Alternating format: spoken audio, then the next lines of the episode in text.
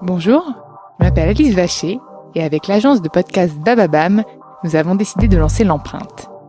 Nous partons à la rencontre d'entrepreneurs, de PDG de grands groupes, de directeurs de la communication, de la RSE, qui se battent chaque jour pour valoriser l'image, l'empreinte de leur entreprise.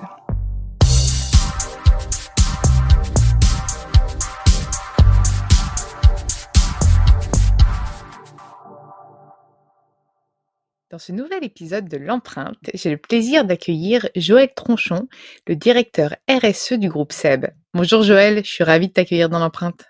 Bonjour. Alors on est à distance, hein, confinement oblige, même si on est déconfiné, on, on préfère garder euh, des gestes barrières, donc la distanciation sociale, et donc on le fait à distance. D'ailleurs, toi, tu es resté confiné, Joël, ou pas du tout? Eh ben oui, Alice, effectivement, je suis resté confiné jusqu'à il y a euh, jeudi dernier, euh, chez moi à Lyon. Euh, sur la colline de Fourvière, qui est un des arrondissements verts de Lyon, donc j'ai pu quand même respirer. Euh, et j'ai redémarré le, le, le travail, euh, puisqu'on a réouvert le, siège social la, la, semaine dernière, progressivement. Le siège social qui est à Paris? Qui est à Lyon aussi, qui est à Écully en fait, juste à côté de Lyon. Qui est à Lyon, d'accord. Donc toi, tu es à Lyon. Tu es à Lyon, d'accord. Voilà. D'accord, d'accord. Et donc là, tu es au bureau, je suppose. Et là, non. Aujourd'hui, aujourd'hui, c'est mon jour. Non, non. Aujourd'hui, c'est le jour du télétravail. C'est le jour où le siège social est nettoyé de fond en comble pour euh, pour le déviruser. Et donc euh, aujourd'hui, personne n'est au siège et tout le monde est chez est au télétravail à la maison. Ah d'accord. Et toi, comment d'ailleurs ça se passe le télétravail? Est-ce que c'est quelque chose que tu aimes faire, que tu faisais déjà, ou c'est vraiment tout nouveau? Je faisais pas beaucoup euh, parce que comme j'ai un métier d'interface euh, et, de relation avec de nombreux autres départements, c'est hum, faire tout à distance, c'est pas forcément pratique. Euh, puis c'est un métier de relation aussi euh, et de conviction et d'influence, donc forcément c'est plus en, en live. Euh, mais par contre, j'avais l'habitude de télétravailler de par les déplacements en fait, donc déplacements en France ou à l'international. Du coup, on a l'habitude de travailler à distance quand même. Donc on avait en tout cas toutes les pratiques et les outils pour. Mmh, top. Et d'ailleurs, bah, je vais te poser des questions un peu plus personnelles, attention. je voudrais savoir du coup d'où tu viens? Est-ce que tu as toujours eu un parcours RSE, puisque tu occupes quand même des, fonctions spécifiques? Euh, et d'ailleurs, on échangeait en off juste avant, tu connais euh, Bertrand Zwiderski, euh, et voilà, donc on, on, en parlait tous les deux. Toi, est-ce que tu as un parcours euh, purement RSE ou pas du tout? Alors purement non, euh, mais je crois qu'il n'y a, pas, vu que le métier n'existe pas depuis non plus 20 ans, il n'y a pas vraiment beaucoup de gens qui ont un parcours 100% RSE. En, en, tout cas, non, moi, enfin, j'ai démarré dans le sociétal quand même, parce que moi, j'ai démarré, j'ai un parcours un peu atypique, j'ai démarré dans le dans le monde associatif à la Fondation Agir contre l'exclusion, euh, où je montais des clubs d'entreprise euh, dans les banlieues, euh, bah, tous les quartiers populaires de France. En quelle année Ça c'était en ça c'était en c'était en euh, ça c'était en 93. 93, 94, et je suis resté, je devais rester en fait qu'un an parce que j'ai fait mon, j'avais fait mon service national dans une association justement de lutte contre l'exclusion. À l'époque, on, pouvait, on, avait encore l'armée, et donc on pouvait ne pas faire l'armée et aller euh, aller s'investir dans le sociétal dans une association. Ce que j'ai fait. Je pensais rester qu'un an. En fait, je suis resté cinq ans parce que ça m'a passionné. Euh, et j'ai rejoint l'entreprise juste après. Directement le groupe SEB? Non, non, chez L'Oréal d'abord, où je suis resté cinq ans et j'en garde un, excellent souvenir, encore pas mal de, de collègues et de relations. Euh, c'est vraiment un groupe euh, extrêmement intéressant. D'ailleurs, on le voit, ils sont très engagés aussi en, en RSE. C'est un groupe qui a des, des, valeurs bien bien chevillées au corps. Il y a quelques jours, j'ai reçu Alexandra Palt dans l'empreinte, donc euh, c'est drôle, ça, ça, se croise. D'accord, donc tu as fait tes, tes armes chez L'Oréal. Et c'était un milieu qui te plaisait, la cosmétique, enfin la beauté, la cosmétique ou pas du tout? Bah, Ce qui me plaisait beaucoup, c'était surtout de d'être. Alors moi, je faisais des ressources humaines puisque c'était mon métier, c'est toujours mon métier euh, d'origine, euh, mais euh, le contexte de, en tout cas, de la grande consommation. C'est plutôt la grande consommation qui m'intéresse, que ce soit les cosmétiques ou les produits de, ou les produits d'électroménager aujourd'hui. Euh, c'est plutôt le, la grande consommation pour des raisons simples, c'est que c'est les produits qui sont quand même dans le quotidien des gens et, euh, et qui ont du sens, en tout cas qui ont une utilité. Donc, euh, je suis toujours resté d'ailleurs dans ce domaine-là, hein, puisque après un parcours ressources humaines chez, chez L'Oréal, je suis allé euh, je suis allé faire un peu de un parcours ressources humaines aussi, mais avec une dimension plus internationale chez Casino, euh, donc chez un distributeur. on reste dans la grande consommation. Euh, parce qu'en fait, j'ai voilà, j'ai pour des raisons euh, géographiques, j'ai j'ai décidé de suivre ma femme qui était mutée à Lyon. À l'époque, euh, voilà, euh, pour gérer la double carrière, c'était pas aussi simple, donc euh, et on travaillait pas trop à distance, donc donc j'ai dû quitter L'Oréal et, et, et j'ai eu une belle opportunité chez Casino. Donc j'étais DRH international, donc ça m'a amené à découvrir bah, des continents que je connaissais pas, notamment l'Asie et l'Amérique latine. et donc pour gérer les, les, expatriés et les mouvements internationaux de personnel. Et puis, euh, et puis après, j'ai été DRH euh, des hypermarchés en France. Euh, une belle expérience aussi, euh, avec beaucoup de magasins, 20 000 salariés, donc un, un, gros, un gros, un gros, un, de de grandes équipes, et puis des, des jolis projets. et puis j'ai quitté après le groupe Casino pour aller faire le truc qui me manquait, qui était une expérience industrielle, puisqu'en fait j'avais j'avais appréhendé beaucoup de, métiers en tant que ressources humaines, euh, du marketing, euh, du commerce, de la recherche, euh, euh, de la logistique, enfin, à peu près tous les métiers, sauf euh, sauf l'usine, sauf les, le, la production, et ça me manquait, et donc j'ai été DRH d'une activité très industrielle, puisqu'elle comprenait notamment les marques Tefal et, et, et, des grandes usines, dont la plus grande usine européenne de poêles et de casseroles, qui est située en Haute-Savoie, à Rumilly, où j'ai passé trois ans merveilleux, euh, où j'ai appris ce que c'était que l'industrie. Euh. Donc toi, tu avais plutôt une dynamique de curiosité, de secteur, etc., et pas de secteur de prédilection, en fait. Tu t'es pas dit, euh, je veux être dans les cosmétiques, c'était plutôt de la curiosité intellectuelle, et par contre, toujours cette, cette volonté de faire des ressources humaines, quand même, j'ai l'impression. Oui, Ouais, et puis peut-être le fil rouge entre mes différentes entreprises, je n'ai pas fait non plus 50, mais c'était aussi des entreprises qui avaient déjà des engagements euh, sociétaux. Et ça, c'était vrai chez L'Oréal, c'était vrai chez mmh. Casino. Et avant, c'était d'ailleurs, d'ailleurs même toujours avant, avant de, d'être créé, les dimensions RSE et vraiment les responsables RSE, c'était vraiment les RH qui s'occupaient de la RSE et du bien-être, etc., des salariés notamment avant. Et, puis il y avait parfois les fondations avant que vraiment la fonction, ce que tu disais à juste titre au tout début, ne soit réellement créée. Exactement. Notamment parce que à l'époque, effectivement, la, la RSE, c'était souvent les, euh, les départements ressources humaines euh, qui s'en occupaient, et, et, notamment parce que la RSE à l'époque c'était cantonné euh, à l'engagement sociétal, euh, la, les, les, fondations, les relations avec les associations, les relations avec les territoires. Donc c'était effectivement ça venait de là la dimension, on va dire action pour les communautés pour les quartiers, pour les. Et c'est vrai que du coup, c'est souvent les RH qui s'en occupaient. Mmh. Et alors, Seb, comment est-ce que tu as rejoint ce groupe? Bah forcément, je pense euh, fil conducteur avec ta dernière expérience euh, en usine. Oui, alors euh, il y a effectivement après mon expérience de trois ans là en, ressources humaines, euh, j'étais en, en Haute-Savoie. bah, mon patron m'a proposé à l'époque de la fonction RSE était déjà créée depuis 2007. elle était en, en démarrage et il m'a proposé de, de prendre ce job-là pour euh, pour implanter en fait la RSE dans tous les métiers. Ce qui m'a plu, c'était que ça, ça m'ouvrait quand même sur une partie euh, beaucoup plus business, beaucoup plus développement, et puis c'était une fonction qui était un petit peu qui était un petit peu à l'état embryonnaire, donc ça m'a permis surtout de, euh, de de la de la développer, de la de la de la construire et de de l'amplifier. C'était en 2017 ou en 2007 J'ai pas j'ai pas bien compris. 2007. Ah oui, 2007.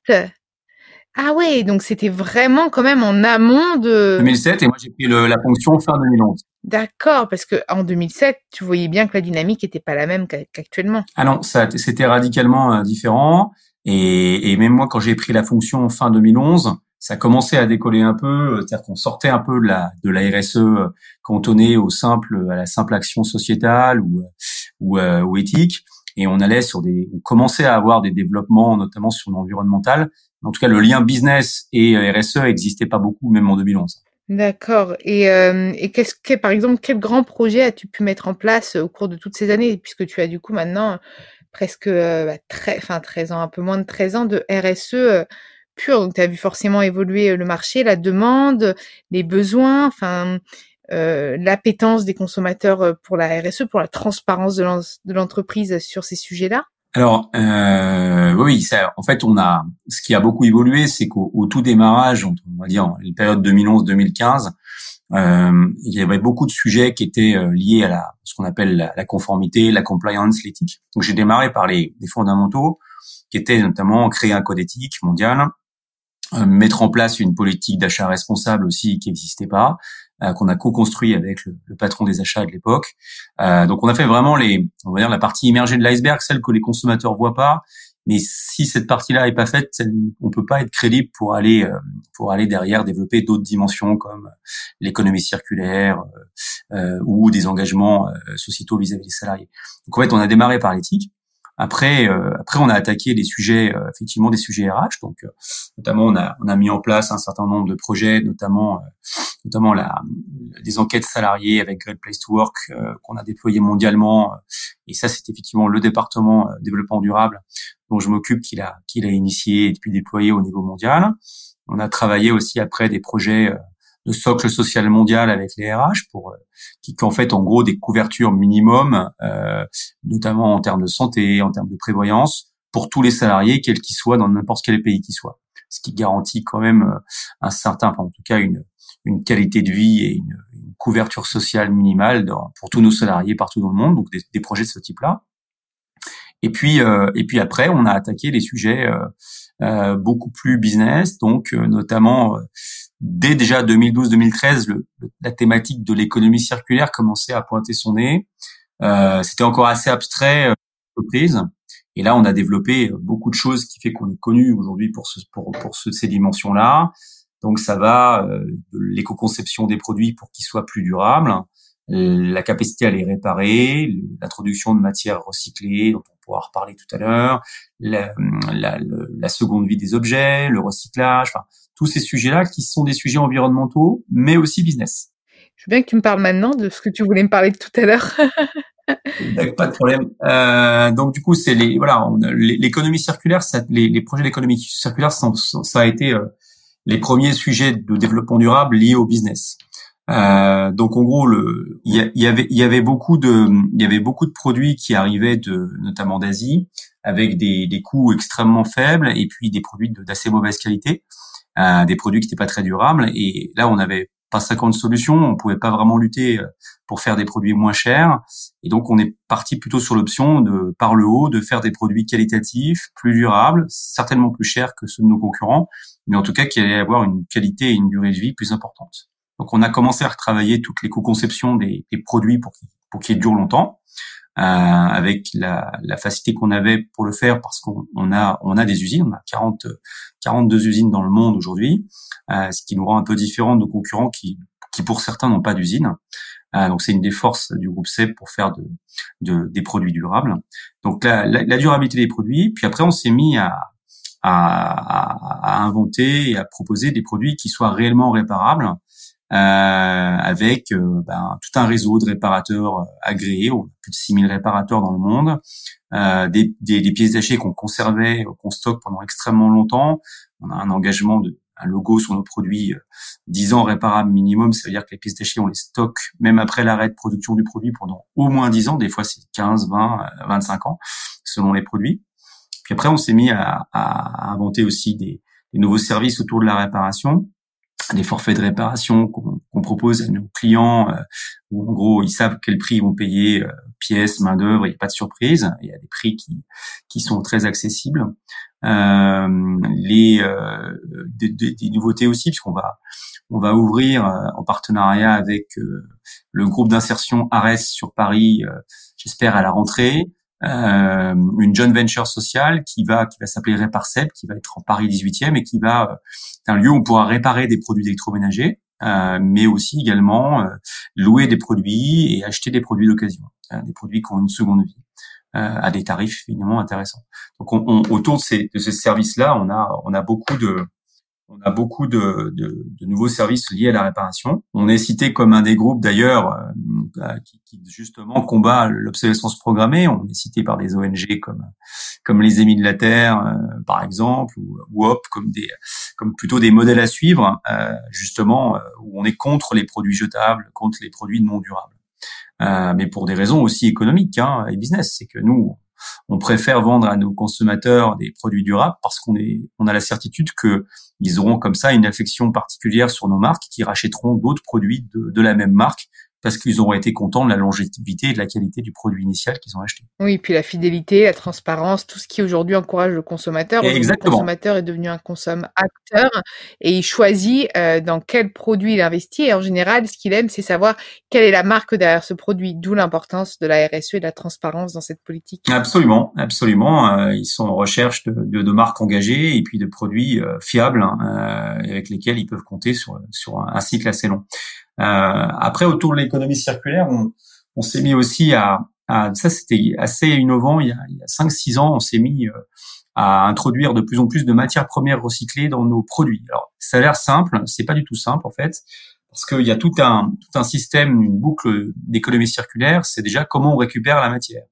Donc, on, on, a pu récupérer euh, du plastique recyclé issu d'ailleurs de, des déchets de, des, produits électriques électroniques que qu'on fabrique aussi, donc euh, euh qui étaient des, déchets euh, produits en France. Euh, on a récupéré ces déchets-là et on a, avec nos partenaires industriels, nos fournisseurs, euh, pu racheter de la matière plastique recyclée, qui présente un avantage énorme, c'est que ça fait économiser 70% de carbone par rapport à du plastique vierge qu'on aurait pu acheter issu du pétrole. Donc, euh, on a commencé à en mettre dans quelques gammes. Au début, des aspirateurs, des, des fers à repasser. Maintenant, il y en a dans des machines à café, euh, des, euh, des planchas. il y a donc plein, plein de produits. Maintenant, il y, a, il y a de plus en plus de matières premières recyclées qui a les mêmes caractéristiques pour le consommateur. C'est-à-dire que c'est des produits, des, des, matières plastiques aussi résistantes, aussi. et puis, on ne fait pas que des produits avec du plastique. On a aussi euh, fait des matières premières recyclées, euh, notamment en métal, euh, notamment dans les poêles et les casseroles Tefal, avec des gammes en 100% aluminium recyclé. On est les seuls au monde à faire ça. Où là, on gagne encore plus de carbone puisque l'aluminium vierge c'est très consommateur d'énergie pour le produire. Donc c'est c'est un impact carbone qui, qui est pas très bon. Et l'aluminium recyclé, on gagne 90% d'énergie et de carbone. On économise 90% de carbone quand on, on, fait des gammes issues de matières aluminium recyclées. Et c'est des gammes made in France. Euh, et, et, et ce, cet, aluminium recyclé, en fait, on le récupère avec des opérations qu'on fait avec nos consommateurs et nos clients distributeurs, euh, où on encourage nos consommateurs à ramener les, anciennes poêles et casseroles dans les magasins partenaires. Et nous, on s'occupe après de, de, la collecte, du recyclage avec d'autres partenaires pour faire en sorte de récupérer cette matière et de la réinjecter dans des, dans des, dans des produits neufs. Donc, euh, c'est des boucles assez complexes sur le plan logistique, commercial et industriel, mais qui sont assez vertueuses parce que parce que du coup, euh, bah, la matière est réutilisée et, surtout, elle voyage pas à travers le monde. Donc, l'équation carbone de tout ça euh, est extrêmement favorable à l'environnement. Mmh, génial. Et du coup, là, tu m'as parlé de beaucoup de projets déjà mis en place. Quelles sont les futures actions envisagées par, par le groupe SEP Je pense qu'il y a toujours une évolution constante. Toi, qu'est-ce que tu aimerais quels seraient tes souhaits euh, à venir? Alors on est, on a, on a plein d'autres projets euh, en cours, des projets en cours et puis des choses qu'on a déjà faites. Dans les, dans les, dans les, projets d'avenir, il y a, on est en train de, réfléchir à, à, comment on va pouvoir euh, euh davantage, notamment, euh, offrir des services pour euh, des produits de seconde vie, des produits d'occasion.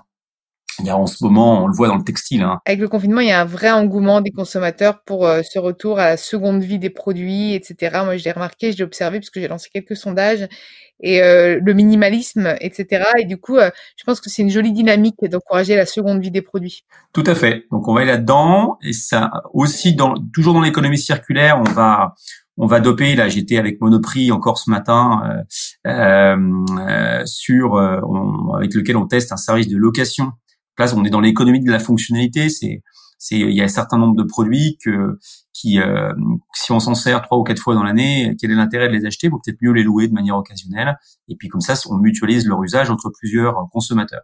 Donc, on, on développe ce service avec Monoprix et on, on, va vraiment le mettre en lumière beaucoup plus fortement à la rentrée. Euh, donc c'est, des nouveaux business, des nouvelles activités euh, qu'on, va aussi expérimenter et lancer. Ce sera un service euh, à Paris. Et, et puis, on, on, développe aussi de plus en plus avec nos équipes recherche et marketing.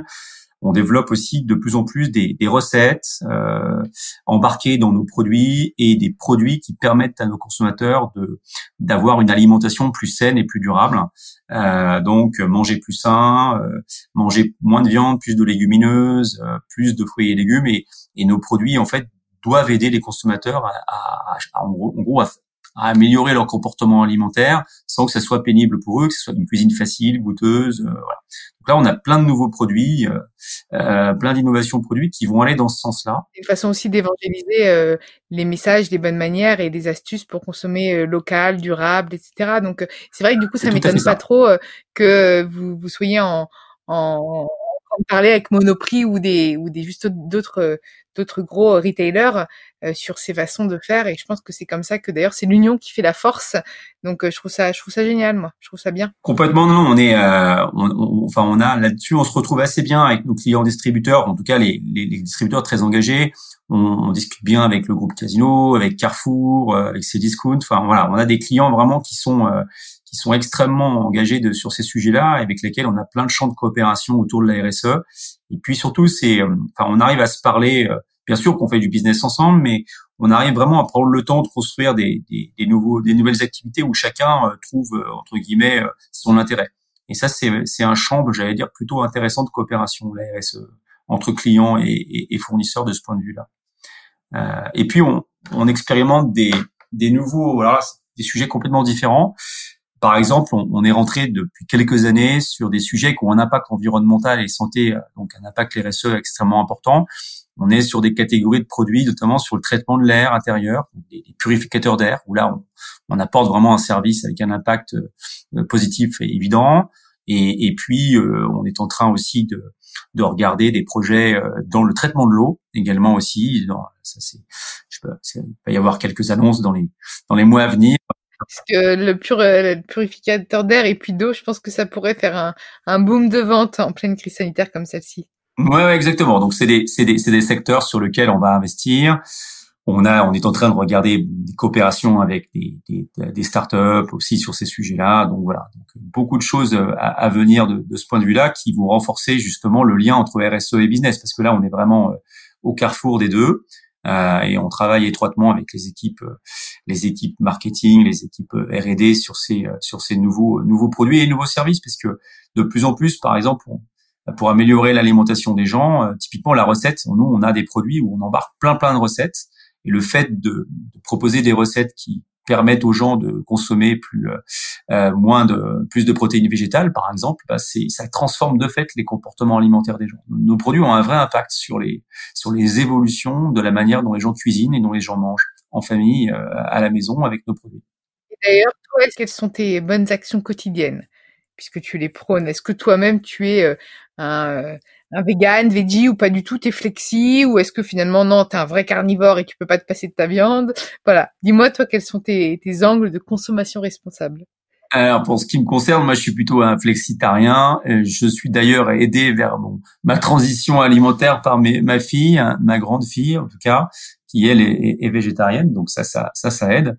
Euh, non, on fait attention à de plus en plus de choses, notamment, bah, j'ai profité du Covid euh, et de la crise pour installer un, un compost hein, avec, avec ma famille. Euh, donc on a, on fait attention au gaspillage alimentaire, qui est quand même un sujet, un sujet d'impact extrêmement important.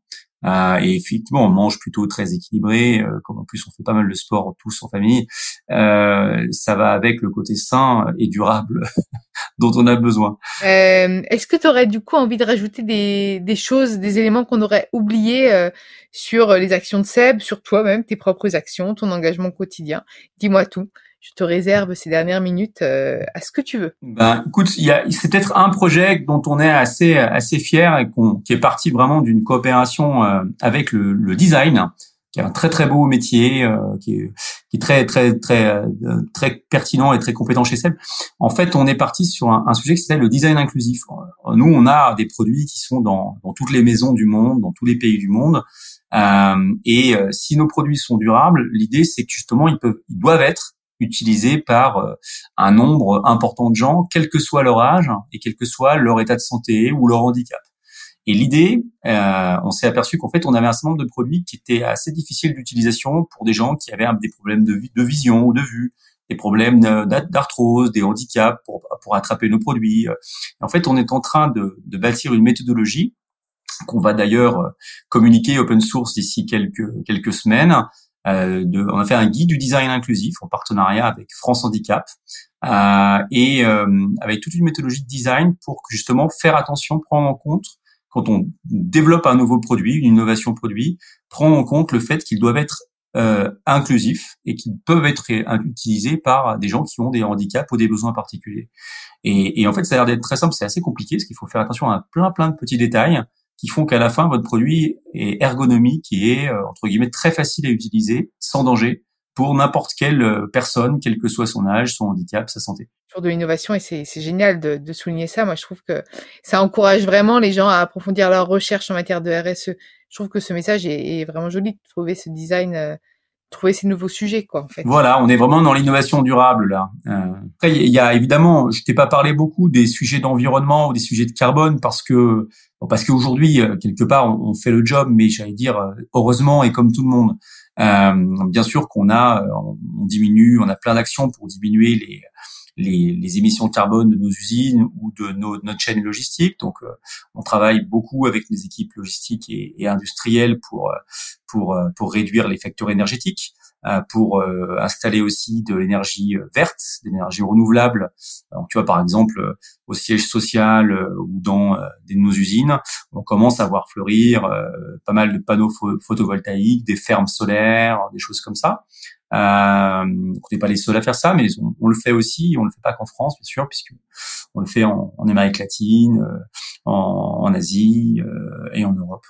Donc euh, tous ces sujets d'environnement et de, de, baisse de notre trajectoire carbone, ils sont évidemment euh, extrêmement importants et on a pris des engagements d'ailleurs dans le cadre du Science Based Target, euh, des engagements de réduction carbone ambitieux à 2025, à 2030 et à 2050. Merci beaucoup Joël, merci pour Merci d'avoir accepté ma mon interview dans l'empreinte. Je suis ravie puisque j'ai découvert pas mal d'engagements de CEP. Je connaissais bien le groupe parce que j'ai on a tous une machine ou quelque chose de la marque, je pense chez soi et, euh, et je pense que je regarderai davantage à, sous un autre œil. Euh, bah, cette marque. Et donc, bah, merci pour euh, ton témoignage. Merci à vous d'avoir écouté l'empreinte. Vous pouvez retrouver tous les épisodes sur Deezer, Spotify, Bababam. Pod installe toutes les applications de podcast. N'hésitez pas à liker, partager ou commenter le podcast. Ou même si, si l'envie vous prend, de laisser cinq petites étoiles sur Apple Podcast. Ça nous ferait vraiment plaisir. Bonne journée à tous.